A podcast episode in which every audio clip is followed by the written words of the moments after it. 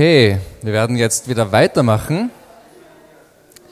Ich möchte euch bitten, wieder eure Sitzplätze zu finden. Ich werde jetzt gleich wieder loslegen. Also wieder, weil ich vor zwei Wochen dasselbe gemacht habe. Ja, heute geht es weiter mit unserer Serie durch den Epheserbrief. Ähm, da gibt es mehr. Wir haben die Serie Da gibt es mehr genannt, weil wir glauben, dass es bei Jesus mehr gibt im Leben. Mehr Hoffnung, mehr Freude, mehr Lebenssinn ähm, oder überhaupt ähm, Lebenssinn, der, der zählt. Ähm, es gibt mehr Beziehungen, die funktionieren, mehr Dinge, die einfach richtig sind im Leben, die einfach passen. Wir alle wollen Zufriedenheit im Leben, wir wollen ähm, Erfolg, wir wollen Bedeutung haben, wir wollen, dass unser Leben was zählt. Und oft arbeiten wir sehr hart dafür. Also wir machen alles Mögliche. Manche Menschen machen das über die, die Arbeit, die Karriere, die, den akademischen Erfolg. Ähm, andere machen es über das, ähm, dass sie beliebt sein wollen bei, bei ihren Freunden, vielleicht in der Schule oder wie auch immer. Ähm, oder im, im, Umfeld. Manche machen es durch Sport oder durch alle möglichen Dinge. Ähm, und manche machen es auch durch religiöse Sachen, ähm, indem sie besonders ähm, ja, sich besonders bemühen ja, in der Religion, in unterschiedlichen Religionen, auch im Christentum. Aber das Evangelium zeigt uns ganz was anderes und das werden wir uns heute anschauen. Das zeigt uns eigentlich ähm, einen Weg, wie dieses Hamsterrad zerstört wird. Ich sage Hamsterrad, weil immer wenn wir Erfolge feiern, merken wir, es ist nicht genug. Wir brauchen den nächsten Erfolg. Oder wir feiern die Erfolge nicht und dann ist sowieso nicht genug. Und das Evangelium durchschneidet das, durchtrennt das und schafft eine ganz andere Lebensgrundlage. Ähm, ich ähm, erlebe das in meinem eigenen Leben ähm, und äh, im Epheserbrief ähm, geht es sehr, sehr viel um diese Realität auch. Und ähm, es geht dann darum, wie wir, ja, wie wir einfach felsenfesten Boden unter den Füßen haben können, wie wir uns, ähm, wie wir im Sieg leben können und wie wir Teil von was Großem sein können. Und heute geht es ganz konkret über das Teil von etwas Großem zu sein.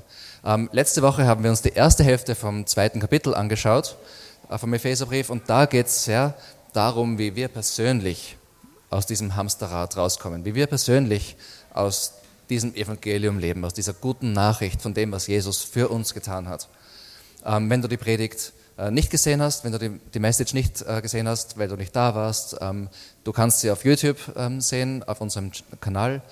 Ähm, aber heute geht es weiter mit der zweiten Hälfte von dem Kapitel und da geht es dann darum, schon wieder um uns persönlich, aber dann geht es auch darum, was für eine Auswirkung das hat, wie wir dadurch Teil von etwas Großem werden.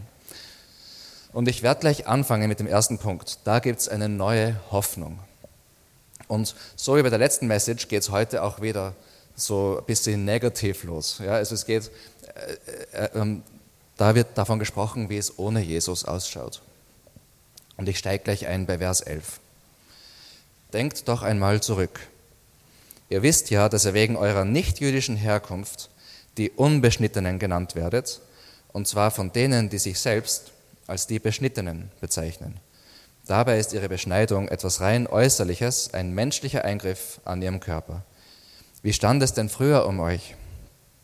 Früher hattet ihr keinerlei Beziehung zu Christus.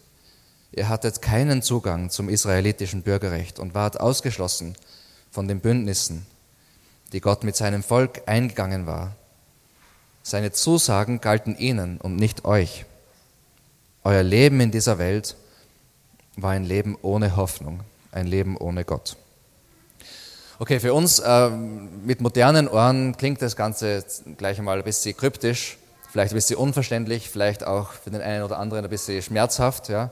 Ähm, aber ich möchte mal direkt da einsteigen bei dem, was Beschneidung eigentlich bedeutet. Ja? Weil das ist, glaube ich, das, was am allerschrägsten ist für uns mit modernen Ohren.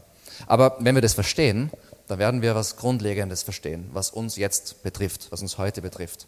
Ähm, die Juden ähm, sind Gottesvolk, also äh, in dieser Situation, wo die Welt ähm, äh, sich von Gott abgewandt hat wo die, wo, die, wo, wo die Welt sich nicht mehr Gott angebetet hat, sondern wo jeder sein eigenes Ding gemacht hat, wo jeder selbstzentriert äh, lebt, wo, es Streit gibt, wo es Hass gibt, wo es ähm, Mord gibt und so weiter, wo es Eifersucht gibt ähm, und, und, und alles drum und dran. In dieser Welt, die sich von Gott abgewendet hat, hat Gott einen, einen Plan gehabt, um diese Welt wieder mit sich zu versöhnen. Ähm, der Plan hat auf Jesus hin gezeigt und hat angefangen mit, indem er eine Person berufen hat, den Abraham. Und er hat gesagt, aus dir mache ich ein Volk und dieses Volk soll mein Volk sein. Ich habe dieses Volk auserwählt und dieses Volk ähm, soll mein Volk sein und ich werde ähm, sein Gott sein. Ja? Und ich werde in einem Bündnis mit diesem Volk leben. Und das sind die Juden. Und ähm, die haben diese Beschneidung nachher eingeführt. Das war als Zeichen ähm, von einer, also ein äußerliches Zeichen von einer inneren Realität, nämlich einer Beschneidung des Herzens. Und was bedeutet Beschneidung des Herzens? Beschneidung des Herzens bedeutet ein Abschnitt von den Dingen, die uns von Gott trennen, von den Dingen, die gegen seinen Willen gehen, von, von diesem Hass, von, diesen, von allen diesen Dingen, die gegen Gottes Willen gehen, ist es ein, ein, ein Schnitt. Und diese Beschneidung des Herzens, die können natürlich Menschen nicht vornehmen. Ich meine, heutzutage ähm, schon, aber das ist eine andere Art von Beschneidung, die Chirurgen machen. Ähm, okay, ähm, da ist gegangen um eine geistliche Realität. Und diese äußere Beschneidung war ein Zeichen davon. Ähm, und was der Paulus da sagt in, in Vers 11 ist, er sagt, ähm, also ich lese das noch einmal, da sagt er, ähm, dabei ist ihre Beschneidung etwas rein Äußerliches, ein menschlicher Eingriff an ihrem Körper. Und was er damit sagt, ist im Prinzip, es hat nicht funktioniert. Die Herzensbeschneidung hat nicht stattgefunden. Die Menschen haben sich trotzdem gegen Gott gewandt. Sie haben sich trotzdem gegen ihn gestellt. Ähm, es ist nur mehr eine rein äußerliche Sache gewesen. Ähm, in 5. Mose 10, Vers 12 bis 16, und jetzt, äh, da sind wir circa ja, 1400 Jahre oder irgend sowas, bevor Jesus geboren ist. Also lang vorher, lang bevor Paulus das geschrieben hat. Ähm, da sind die Israeliten in der Wüste, also dieses Volk von Gott ist in der Wüste. Und da steht das folgende. Und nun Israel, was fordert der Herr, dein Gott, von dir? Als nur, dass du den Herrn, deinen Gott, fürchtest, dass du in allen seinen Wegen wandelst und ihn liebst und dem Herrn, deinem Gott, dienst mit deinem ganzen Herzen und deiner ganzen Seele, indem du die Gebote des Herrn und seine Satzungen hältst, die ich dir gebiete, zum Besten für dich selbst. Da ist die, die Rede von dieser Beschneidung des Herzens, das werden wir gleich noch sehen. Aber was ich da herausgreifen ähm, will, auch ganz schnell, ist dieses zum Besten für dich selbst. Und das ist immer so. Das, was Gott von uns will, ist im Endeffekt das Beste für uns selbst, weil er hat uns erschaffen, er weiß, was gut für uns ist. Viel mehr als alle, alle Botschaften, die wir in dieser Welt so kriegen. Ähm, dann geht es weiter. Siehe, der Himmel und aller Himmel, Himmel und die Erde und alles, was in ihr ist, gehört dem Herrn, deinem Gott. Weil er ist der Schöpfer, er hat alles erschaffen, es gehört alles ihm. Dennoch hat der Herr allein deinen Vätern sein Herz zugewandt, dass er sie liebte. Und er hat ihren Samen nach ihnen aus allen Völkern erwählt, nämlich euch, wie es heute der Fall ist. So beschneidet nun die Vorhaut eures Herzens und seid nicht mehr halsstarrig. Halsstarrig ist auch so ein altes Wort, das heißt im Prinzip stur. Also seid nicht mehr stur, macht nicht mehr das, was ihr selber wollt. Tut den Willen Gottes. Lasst eure Herzen beschneiden. Macht es, was er will, weil es ist auch das Beste für euch. Und da ist die, die Rede von dieser Auserwählung von diesem Volk, von dieser Beschneidung des Herzens und so weiter. Und der Paulus sagt eben, leider ist es nicht passiert. Leider ist es halsstark geblieben. Leider haben sich die Menschen weiterhin von Gott abgewendet. Aber es ist auch die Rede von, das ist es von den Juden und die meisten hier, vielleicht alle, ich weiß nicht ganz genau, ähm, wir sind wahrscheinlich jetzt, wir gehören zu den Nichtjuden dazu, also die nicht ursprünglich Teil von diesem Volk Gottes waren. Und von uns ist auch die Rede hier. Ähm, da steht, ähm, dass wir keinen Zugang gehabt haben, keine Hoffnung gehabt haben, keine, ähm, keine ähm, ja, dass wir da keinen Zugang gehabt haben zu diesem Bund, den Gott mit dem Volk Israel geschlossen hat und dass wir deswegen fern waren dass wir weit weg waren. Ähm, ich meine, manche sind vielleicht froh, dass sie da weit weg sind von der Beschneidung, aber eigentlich ist es eine sehr schlimme Sache, weil weg zu sein von, von diesem Zugang zu Gott, von diesem Zugang zur Quelle des Lebens, zur, zum Schöpfer des Universums, heißt draußen zu sein in der, in der in der Wildnis, in der Kälte, weg zu sein von, von, vom Zugang von, zu diesen Versprechungen Gottes, zu dieser Liebe Gottes, zu, zu der Hoffnung der Welt. Das ist eigentlich was ganz Schlimmes. Und meine Frage auch, ich meine, da können wir vielleicht ganz kurz drüber nachdenken, aber was macht das mit uns, ja, mit unserem westlichen Stolz, äh, mit unserem Nationalstolz vielleicht, ja, wenn wir darüber nachdenken, dass wir eigentlich ursprünglich zu denen gehören, die da draußen waren, die da gar nicht dazugehört haben. Gott hat ein anderes Volk erwählt, ursprünglich. Und ich glaube, das dürfen wir nicht vergessen. Und um ehrlich zu sein, ich glaube, dass da auch eine geistliche Realität dahinter steckt, warum es in der Welt noch immer und auch bei uns so viel Antisemitismus gibt. Aber die gute Nachricht ist, es bleibt nicht dabei. Und das werden wir uns gleich noch anschauen. In der letzten Message habe ich ein Beispiel gebracht von einem Medizinstudenten, der quasi zuerst sehr viel akademischen Erfolg gehabt hat und alles drauf gesetzt hat und die Leistung gebracht hat und, und, und, sich, und sehr stolz drauf war ähm, und dann gemerkt hat, das ist alles ein Hamsterrad, das bringt mir nichts und dann umgeschwenkt ist und irgendwie so religiös geworden ist und ausgestiegen ist aus diesem Leistungsdruck und dann nachher irrsinnig stolz drauf war auf seine religiöse Leistung, dass er der zweitbeste Jünger war von, von diesem Guru oder so.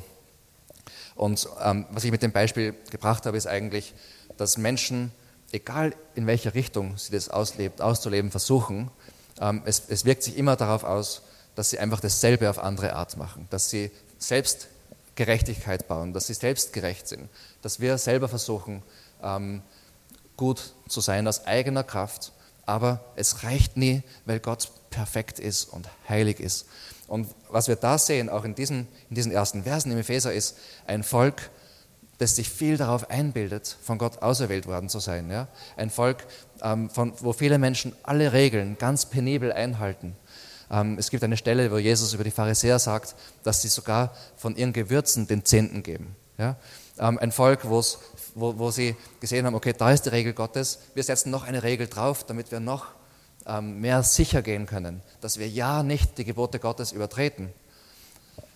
Aber die Beschneidung des Herzens hat nicht funktioniert, weil in dieser ganzen Sache haben sie de facto versucht, unabhängig von Gott zu sein, ihre eigene Gerechtigkeit aufzubauen, selbst gut zu sein, sich nicht auf ihn und seine Gnade zu verlassen.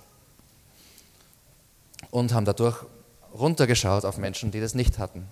Und umgekehrt, ähm, Nichtjuden haben ihre eigenen Dinge gehabt, wo sie drauf gebaut haben und haben runtergeschaut auf Juden. Und da war Feindschaft. Da ist Feindschaft zwischen diesen beiden Gruppen damals gewesen ähm, und heute, wenn wir in die Welt schauen, ähm, weil dieses Beispiel kann man viel weiter, also das Prinzip geht äh, quer durch die ganze Welt. Wie viel Feindschaft gibt es zwischen Bevölkerungsgruppen, zwischen Kulturen, zwischen unterschiedlichen, zwischen Menschen von, aus unterschiedlicher Herkunft, von unterschiedlichem religiösen Hintergrund und so weiter. So viel Feindschaft.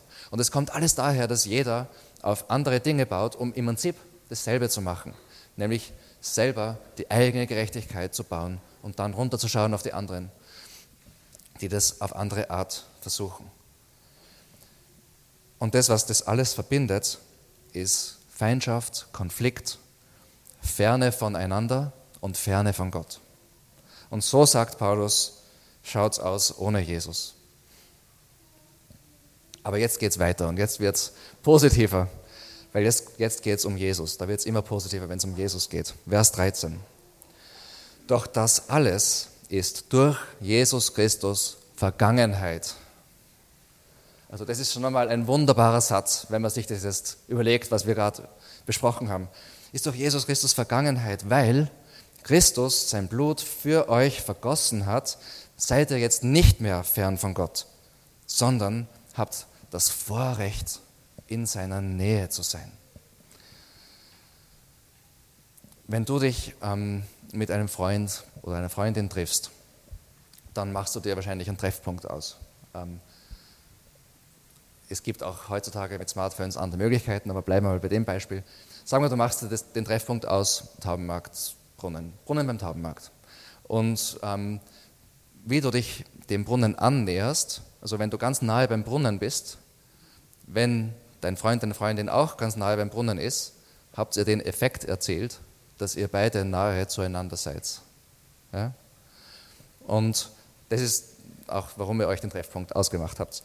Ähm, aber wenn Menschen, die fern sind, die fern von Gott sind und fern voneinander sind, wenn sie nahe zu Gott kommen, wenn sie ganz nah in seine Gegenwart kommen, wenn bei diesen Menschen auf einmal, weil sie, sie bauen nicht mehr auf ihre unterschiedlichen eigenen Leistungen, sondern sie bauen auf das, was Jesus für sie getan hat, dass Jesus sie gerettet hat, dass Jesus ihnen ihre Gerechtigkeit geschenkt hat. Ähm, wenn sie nahe zu Gott kommen, sind sie nahe zueinander.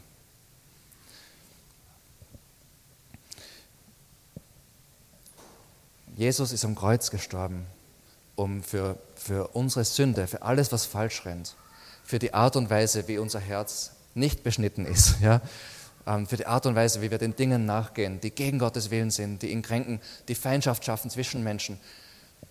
Die Konsequenz von allen diesen Dingen hat er am Kreuz bezahlt mit seinem Leben.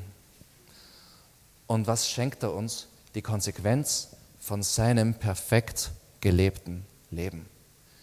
In der Theologie heißt es sein aktiver Gehorsam. Der aktive Gehorsam von Jesus bedeutet nicht nur, dass er, die, dass er nicht falsche Dinge nicht gemacht hat, das auch, aber auch, dass er alles, was Gott von ihm wollte, dass er schon macht, gemacht hat und dass er gute Dinge, die, die Gott der Vater nicht von ihm wollte, nicht gemacht hat. Versteht ihr? Er hat aktiv einen perfekten Gehorsam zum Vater gelebt, in perfekter Verbindung mit dem Vater, so wie es noch kein Mensch in, ähm, vor ihm gelebt hat. Und so ein Leben hat gewisse Folgen. Ja? Es hat einen Lohn. Und diesen Lohn, sagt die Bibel, der, dieser Lohn wird uns angerechnet, wenn wir an Jesus glauben. Wenn wir nicht versuchen, das selber zu erarbeiten, unser eigenes Ding zu machen, sondern auf ihn bauen und auf seinen Tod am Kreuz und auf das, was er für uns getan hat, dann wird uns das angerechnet und er vergibt uns unsere Schuld. Und wir können nicht mehr auf Menschen runterschauen, weil das kriegen wir als Geschenk nur durch Gnade, nicht durch das, was wir gemacht haben. Und wenn Menschen, die das so leben, die aus Gnade ähm, zu Jesus gehören, die dieses Geschenk aus Gnade angenommen haben, die zu Jesus gehören, die nicht versuchen, selber ihren, ihren Selbstwert und, und sich selbst zu verwirklichen und das alles selbst aufzubauen, sondern die aus Jesus heraus leben. Wenn diese Menschen ähm, zusammenkommen bei Jesus, bei seinem Thron, in seiner Gegenwart, dann sind sie auch einander nahe, auf eine Art und Weise, die es sonst in dieser Welt nicht gibt. Dadurch, was was Jesus für uns gemacht hat, wenn wir dieses Geschenk annehmen, wird sozusagen unser Herz beschnitten. In Philippa 3, Vers 3 steht über Menschen, die zu Jesus gehören, das folgende. Denn wir, die wir durch Gott, äh, die wir Gott durch den Geist anbeten, sind die einzigen, die wirklich beschnitten sind. Wir setzen unser Vertrauen nicht auf menschliche Anstrengung, sondern sind stolz auf das, was Christus Jesus für uns getan hat. Also aus dieser Ferne von, von Jesus schafft Jesus einen Weg der Nähe zu Gott und der Nähe zueinander. Und so kommen wir jetzt in den zweiten Punkt. Da gibt es Frieden. Vers 14. Ja, Christus selbst ist unser Frieden. Er hat die Zweiteilung überwunden und hat aus Juden und Nichtjuden eine Einheit gemacht. Er hat die Mauer niedergerissen, die zwischen ihnen stand, und hat ihre Feindschaft beendet. Denn durch die Hingabe seines eigenen Lebens hat er das Gesetz mit seinen zahlreichen Geboten und Anordnungen außer Kraft gesetzt. Das Gesetz außer Kraft gesetzt. Ist da die Rede davon, dass er das Gesetz Gottes irgendwie abgeschafft hätte, dass wir jetzt alles machen können, was wir wollen? Nein, ist nicht die Rede davon. Aber dadurch, dass er diese Leistung gebracht hat, dass er das Gesetz erfüllt hat, und dass wir jetzt ähm, durch dieses, ähm, was er gemacht hat, als Geschenk ähm, das annehmen können, müssen wir uns das nicht mehr erarbeiten und wir können äh, in Frieden mit ihm leben. Und deswegen durch, kommt diese Beschneidung des Herzens und deswegen lieben wir ihn und sind nahe zu ihm und deswegen wollen wir, wollen wir seinen Willen tun und wollen wir so leben, wie er will, dass wir leben. Weil wir ihn lieben, weil wir ihn kennen weil wir erleben, wie er in uns wirkt und durch uns wirkt. Es geht jetzt um seine Leistung. Jetzt, ähm, vielleicht hast du in deinem Leben Feindschaft. Vielleicht hast du Feindschaft ähm, mit Menschen, ich rede jetzt hypothetisch, ähm, weil du dir viel auf deine Nation einbildest. Ja? Gibt es in unserer Kultur. Gibt Menschen, die deswegen Feindschaft zu anderen haben. Oder vielleicht hast du Feindschaft, weil du extrem viel Wert auf deine Bildung legst oder auf deine Sportlichkeit oder auf deine politischen Überzeugungen. Du schaust runter auf Menschen, die eine andere Überzeugung haben. Oder vielleicht auf deine Kultur und du schaust runter auf Menschen, die das ganz anders machen als du, weil sie aus einer anderen Kultur kommen. Aber jetzt begegnest du Jesus und auf einmal bedeuten dir diese Dinge nichts mehr im Vergleich zu dem, was Jesus für dich getan hat.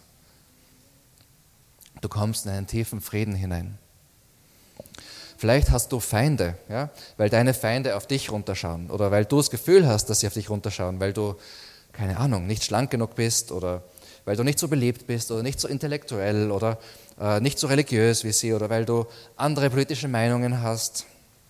Aber auf einmal bedeuten dir diese, Finger, diese Dinge nicht mehr so viel, weil du jetzt das Geschenk von Jesus angenommen hast. Und auf einmal ist es nicht mehr so wichtig, was andere über dich denken anhand dieser Dinge, weil diese Dinge sind ja nicht mehr wichtig in deinem Leben. Und auf einmal kommst du in einen tiefen Frieden hinein.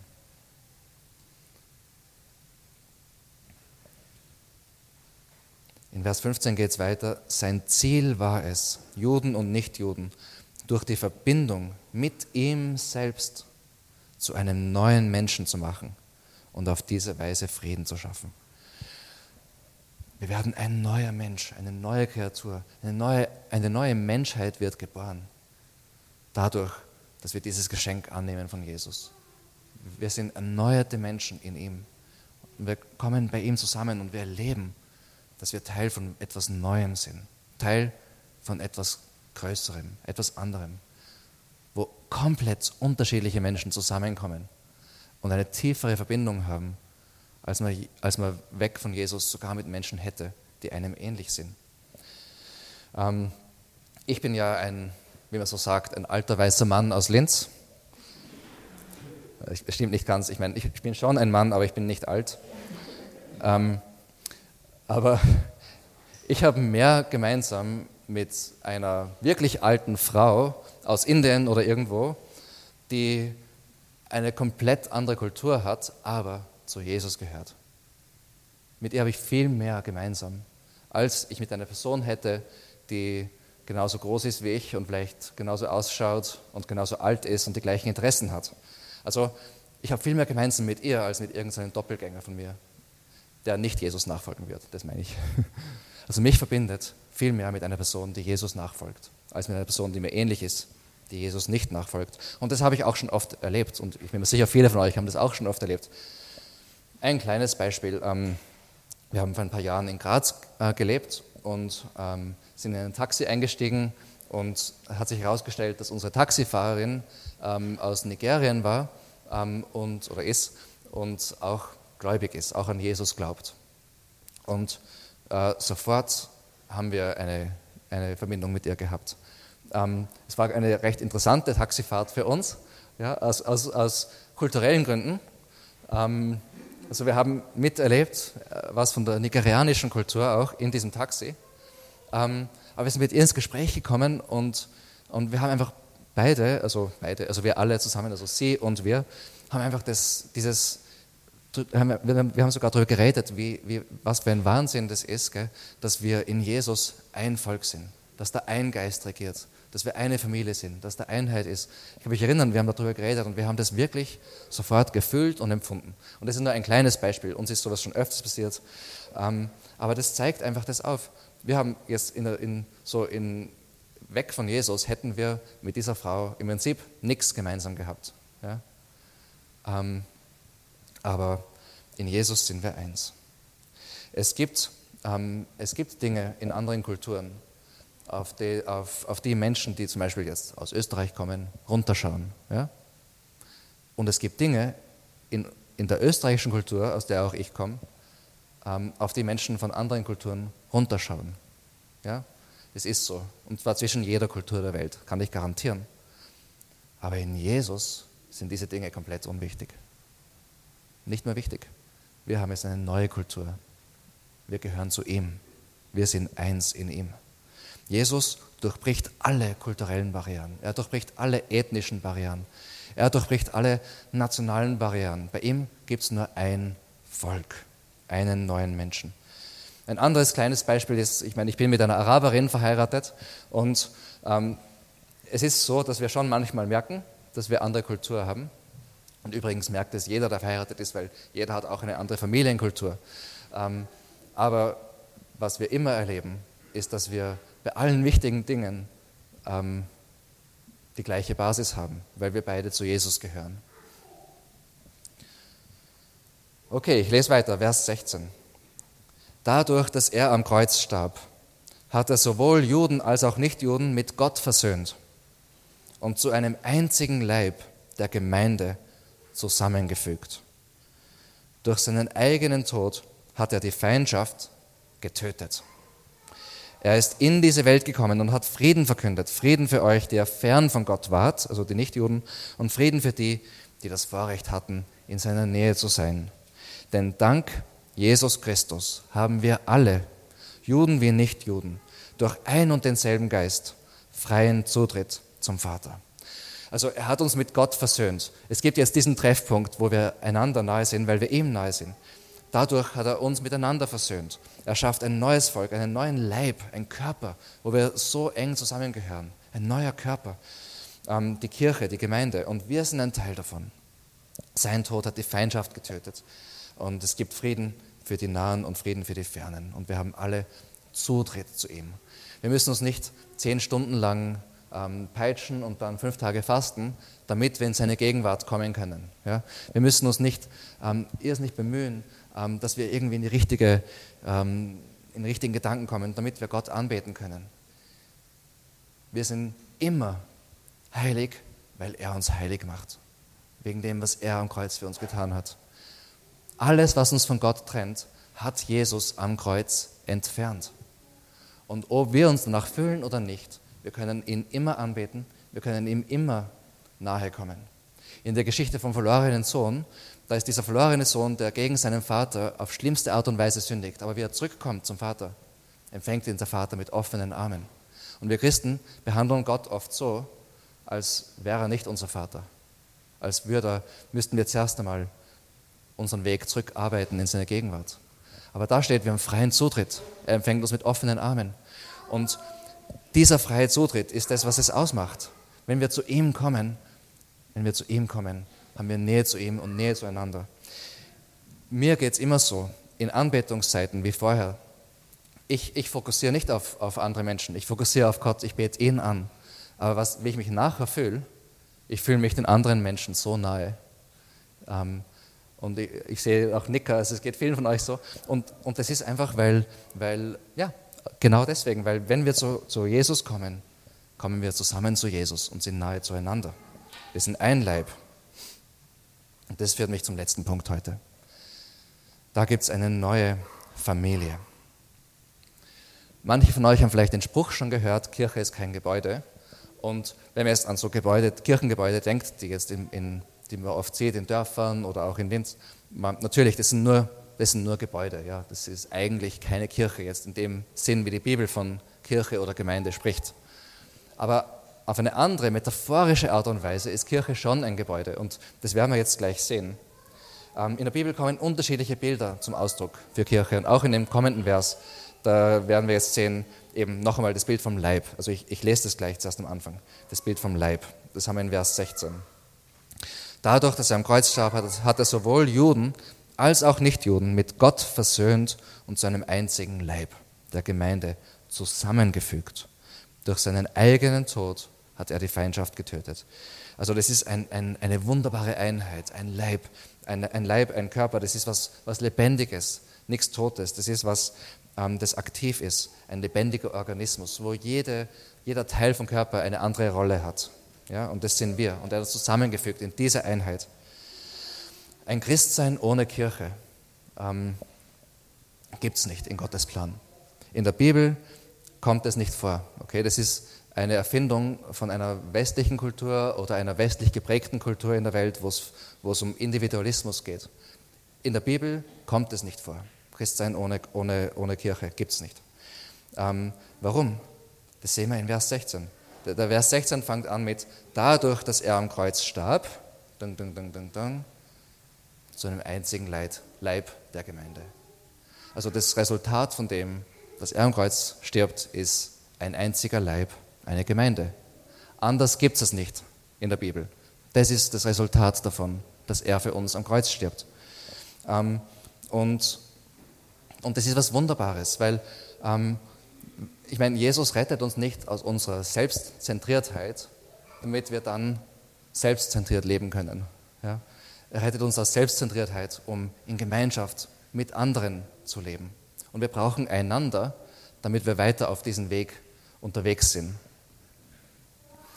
Wir sind Bürger des Himmels.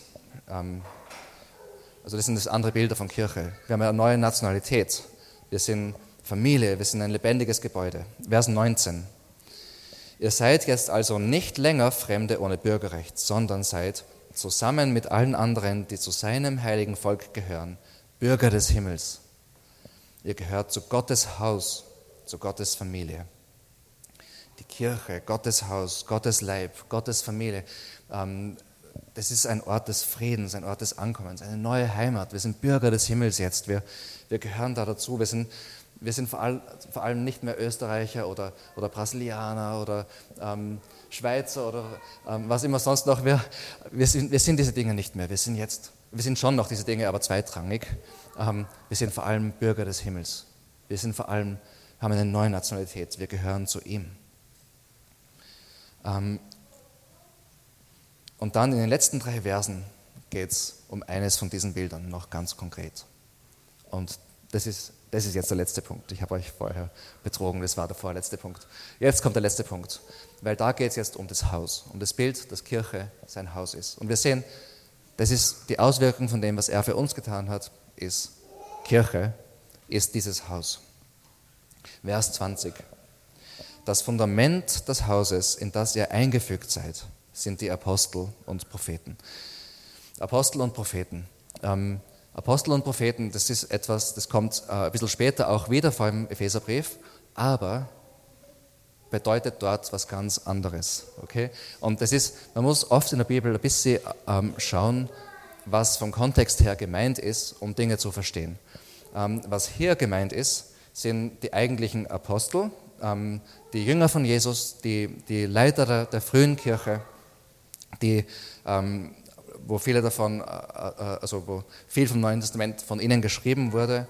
Ähm, und dann sind die Propheten gemeint. Die Propheten, ähm, da ist das Alte Testament gemeint. Die Propheten, von denen man, durch die, durch die man, ähm, äh, wo Gottes Wort lesen kann, ja, wie Jesaja und, und andere Propheten vom Alten Testament. Also immer, wenn, wenn, wenn der Paulus oder wenn andere so in diese Richtung schreiben, die, die sprechen vom Alten Testament. Und auch, auch Jesus, Jesus hat das Alte Testament als Gottes Wort gesehen. Ja? Also das Alte Testament ist da gemeint mit Propheten. Und warum steht da, dass diese, diese Apostel und Propheten, also Gottes Wort, die Bibel, dass das das Fundament ist? Wenn wir, wenn wir glauben, wir, wir können einfach ohne Bibel Gott kennenlernen, dann machen wir uns selber was vor. Weil ähm, wir werden dann dort enden, dass wir Vielleicht zuerst subtil, vielleicht merken wir es zuerst nicht, aber nach und nach und immer mehr wird unser Gott so ausschauen, wie wir das wollen. Er wird uns nicht mehr herausfordern, er wird nur Dinge sagen, die uns sowieso passen, äh, er wird uns nur mehr bestätigen in dem, was wir denken und auf einmal haben wir einen Gott, der im Prinzip wir selber sind. Ja, also wir haben uns dann selber einen Gott erschaffen in unserem Abbild, so wie wenn wir in einen Spiegel schauen und sagen, du bist mein Gott. Und das ist im Prinzip, die Bibel nennt das Götzendienst. Okay? Also das ist ziemlich ernst. Und ich meine, wenn ich jetzt, ähm, ich meine, wir wissen ja auch, dass in dieser Welt nicht funktioniert. Ja? Also um die Jida, um eine Beziehung mit meiner Frau zu leben, muss ich sie kennen, so wie sie ist. Nicht wie ich glaube, dass sie zu sein hat. Dann funktioniert die Beziehung nicht. Und bei Gott ist genau dasselbe. Er ist eine echte Person. Er ist unser Gott und er möchte, dass wir ihn so kennenlernen, wie er ist. Und die einzige Art und Weise, wie wir Sicherheit haben können, dass es passiert, ist, ist durch die Bibel Und die Bibel ist nicht nur jetzt ein Gesetzestext. Die Bibel ist von Gott eingehaucht. Gottes Wort in, in Menschenwort. Ja?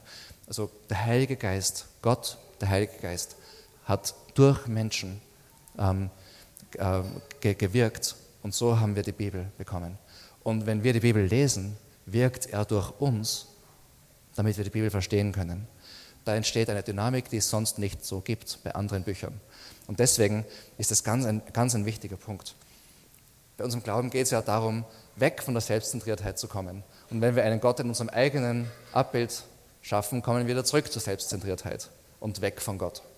Das heißt, die Bibel ist, ist das Fundament und das ist ganz wichtig. Aber es geht weiter. Das starke Haus hat ein, ein, ein Fundament und einen soliden Eckstein auch. Ich lese weiter in Vers 20. Der Eckstein dieses Gebäudes ist Jesus Christus selbst. Er hält den ganzen Bau zusammen. Durch ihn wächst er und wird ein heiliger, dem, ähm, dem Herrn geweihter Tempel. Der Tempel ist der Ort ähm, gewesen damals, wo Gottes Gegenwart auf dieser Welt ähm, sichtbar geworden ist. Ja? Und ähm, er sagt, da steht, dass, dass wir, ja, wir sind dieser Tempel. Aber ähm, bevor ich, genau, zuerst noch der Eckstein, das ist ganz wichtig. Der Eckstein ist Teil vom Fundament. Ähm, ich, mich, ich bin jetzt kein Architekt oder so, ich habe ich hab das recherchiert. Ähm, Im Prinzip, der Eckstein hat damit begonnen, das Fundament zu bauen damals. Und alle anderen Steine vom Fundament haben am Eckstein ausgerichtet sein müssen. Ähm, wenn der Eckstein schief war oder gefehlt hat, dann war das ganze Gebäude in Gefahr, das hat zusammenbrechen können. Und deswegen der Eckstein ist extrem wichtig. Und was das bedeutet, der Eckstein ist Teil vom Fundament. Aber alles ist am Eckstein ausgerichtet. Und was das bedeutet, ist, ähm, dass Jesus Christus, ja, Gott selber, Gott selber ist eingebaut in dieses Gebäude. Durch das, was Jesus getan hat, durch das, was Jesus tut, ähm, haben, wir, haben wir ein starkes Haus. Wir müssen auf ihn bauen. Wir müssen uns auch an ihm ausrichten. Ähm, nicht unser eigenes Ding machen. Und das passiert durch die Bibel, ja, durch dieses Fundament. Aber es geht darum, uns an ihm auszurichten. Seinen Willen zu tun, nicht unseren Willen zu tun. Ähm, für ihn zu leben, nicht für uns selbst. Er ist der Eckstein. Und er hält den ganzen Bau zusammen. Und jetzt kommen wir zu dem, was ich vorher gesagt habe, ähm, ein heiliger, dem Herrn geweihter Tempel.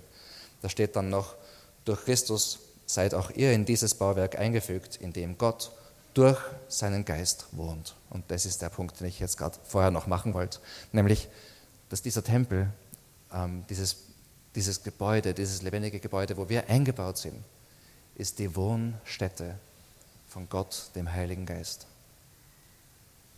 Das ist auch gewaltig, oder? Also Gott wohnt mitten unter uns. Jetzt können wir das als Menschen oft nicht so ganz verstehen und greifen, aber wir erleben das. Wir erleben das.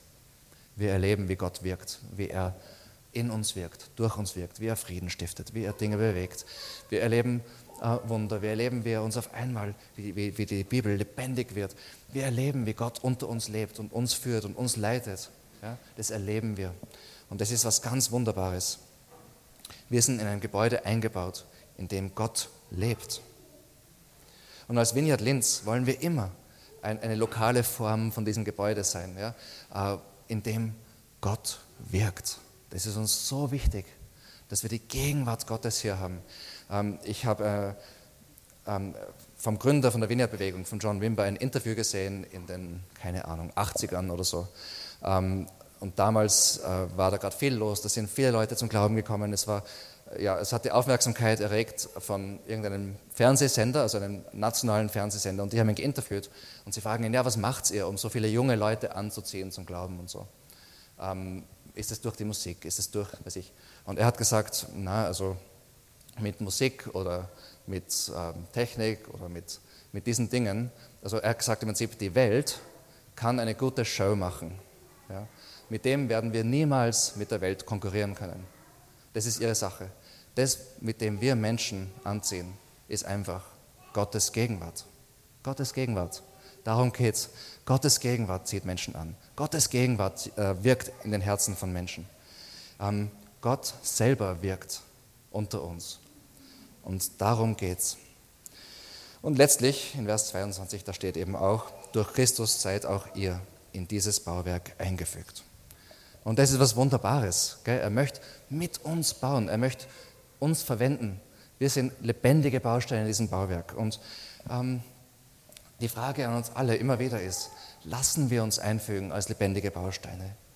Ähm, es gibt leider heutzutage viele Christen, die versuchen, ähm, dass sie ihr eigenes Fundament legen, ja, sich von der Bibel entfernen oder aussuchen, was von der Bibel ist wichtig, was ist nicht wichtig. Oder die versuchen, dass sie selbst der Eckstein sind, ja, dass sie ihren eigenen Jesus irgendwie beschreiben, der ihnen passt. Oder sie versuchen, einfach einzelne Steine zu sein, die irgendwo herumliegen. Ja. Aber das ist nicht Gottes Plan.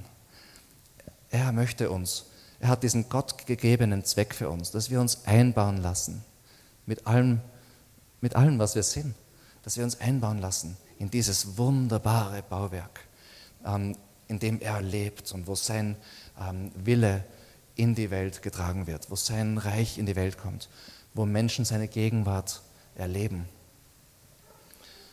Und das ist eine, eine Entscheidung für uns alle. Jesus hat uns so viel geschenkt. Bei ihm gibt es eine neue Hoffnung. Bei ihm gibt es Frieden, tiefen Frieden, ein Angekommensein, Frieden unter den Völkern. Bei ihm gibt es eine neue Familie. Bei ihm gibt es ein starkes Haus.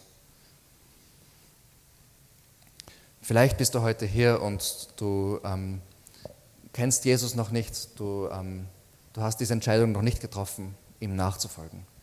Dann möchte ich dich ermutigen, es ist eine Entscheidung, dieses Geschenk anzunehmen von seiner Gnade und ähm, ihm nachzufolgen. Ähm, es ist einfach eine Entscheidung. Und ähm, wenn du willst, dass deine Sünden vergeben werden, dass, dass, dass du, was ich vorher beschrieben habe vom Kreuz, dass deine Sünden vergeben werden, dass du dieses Geschenk von ihm annimmst, dass du jetzt für ihn leben willst und nicht mehr für dich selber, dann möchte ich dich ähm, ermutigen, dass du nachher herauskommst. Wir werden das gleiche eine Zeit haben, wo wir füreinander beten, wo Menschen, wo wir aus unterschiedlichen, alle Anliegen einfach zu ihm bringen können, zu Jesus und wir werden füreinander beten. Und in, äh, möchte ich dich auch ermutigen, nach vorne zu kommen und einen Anfang mit Jesus zu machen. Oder vielleicht bist du schon lange mit Jesus unterwegs oder auch nicht so lang, aber du merkst, hey, das hat jetzt mich herausgefordert. Ich, ich möchte wirklich aktiv ähm, Teil, Teil von diesem Gebäude sein. Ich möchte wirklich für ihn leben. Ich habe gemerkt, ich habe wieder angefangen, auf, zu versuchen, auf meine eigenen Dinger zu bauen und mich selbst irgendwie zu verwirklichen. Ich möchte ganze Sache mit ihm machen. Ich möchte für ihn leben. Ich möchte, dass er mein Herr ist, dass er mein Gott ist, dass er alles für mich ist. Ich möchte für ihn leben. Ich möchte, dass er mein Eckstein ist. Ähm, ich, möchte, ich möchte ernst machen mit ihm. Dann möchte ich dich auch bitten, herauszukommen. Okay, Jeder.